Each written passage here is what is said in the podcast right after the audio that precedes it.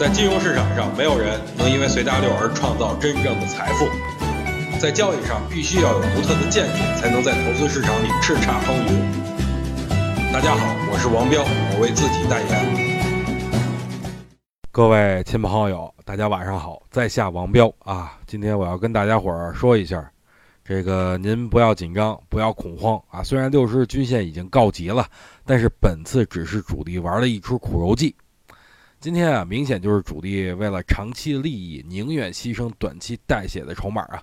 这出苦肉计的戏，主力到底要怎么唱？这是我今天要跟大家聊的重点内容。所以您坐好了，听我慢慢的给您讲。今天啊，随便扫听了一下各大的网站，很多看空的标题又出现了啊，什么斯达利空导致跳水啊，甚至还有下周有望继续下探呀。那我就出于好奇，点开了看一下。您还真别说，里边那个字儿啊，密密麻麻一大片。但是当我看完以后呢，我脑袋上的问号就更大了啊！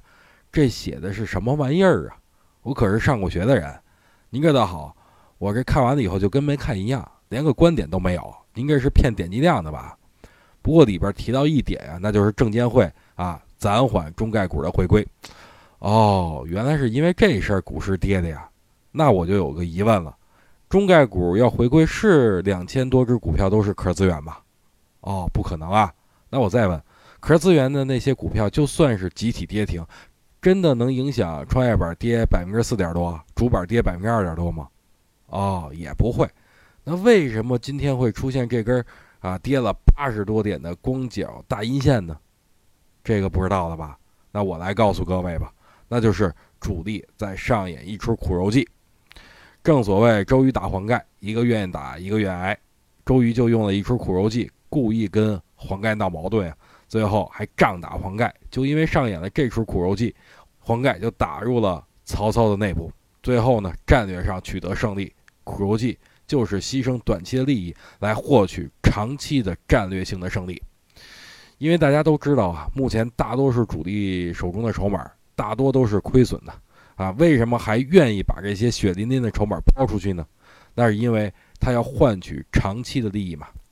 正所谓退一步海阔天空，主力也在想啊，反正目前没有量，上攻三千点也费劲，上了也得下，不如我就退一步海阔天空，顺便呢洗完盘还能拿点便宜带血的筹码。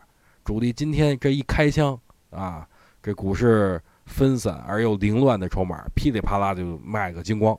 从早上十点四十开始一直卖，卖到下午收盘，但是您瞧怎么着？回过头来一看，量也不是很多嘛，这说明这个跟风卖的人是越来越少。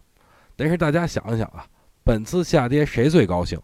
可能有人会觉得空仓的散户，哎，这我告诉各位，空仓的散户啊，一般他不敢在这个位置买，所以本次高兴的就是啊，筹码比较少的私募基金。